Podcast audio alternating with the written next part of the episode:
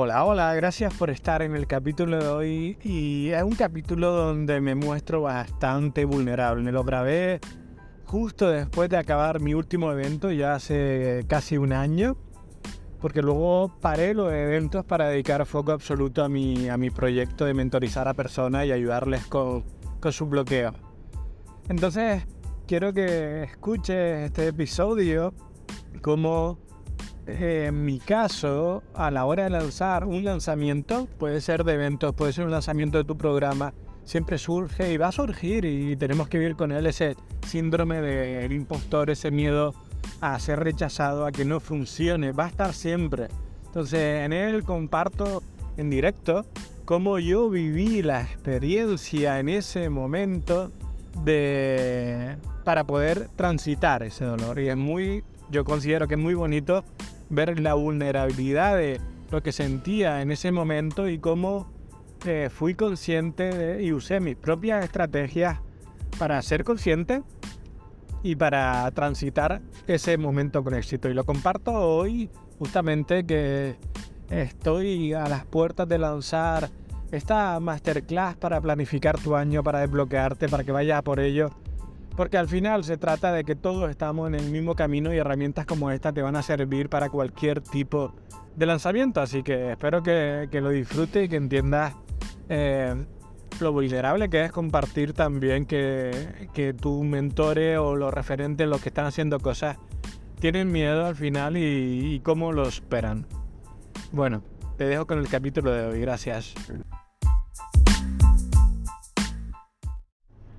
Hola, hola, soy Chela Labra, ex procrastinador nato, y este es el podcast Vidas con Sentido, donde te inspiramos a que tengas un proyecto personal propio.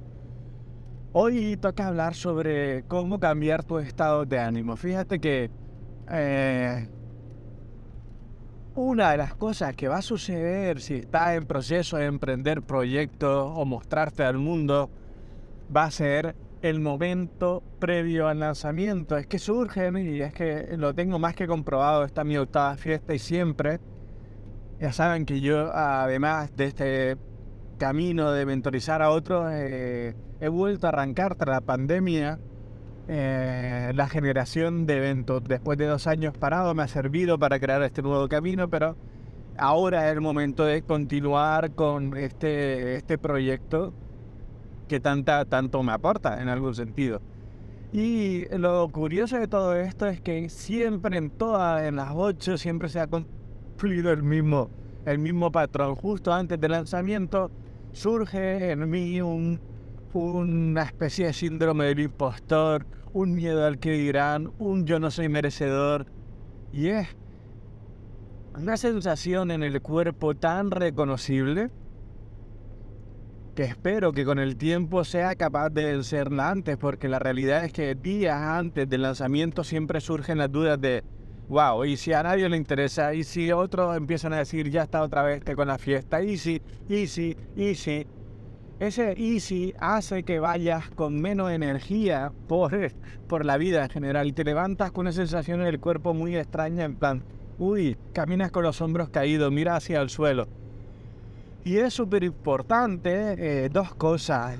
La, del, famoso método CPA, tener conciencia para averiguar o para detectar ese estado anímico en tu cuerpo. Tener conciencia para decir, uy, aquí está pasando algo. Y tener perspectiva para saber que eso es parte del proceso. Con esas con esos dos consejos podrás detectarlo a tiempo para cambiar tu estado de ánimo. En mi caso en concreto he decidido que esto es un proyecto que no tiene nada que ver con mi persona. Si lo rechazan, no me rechazan a mí, rechazan a la persona.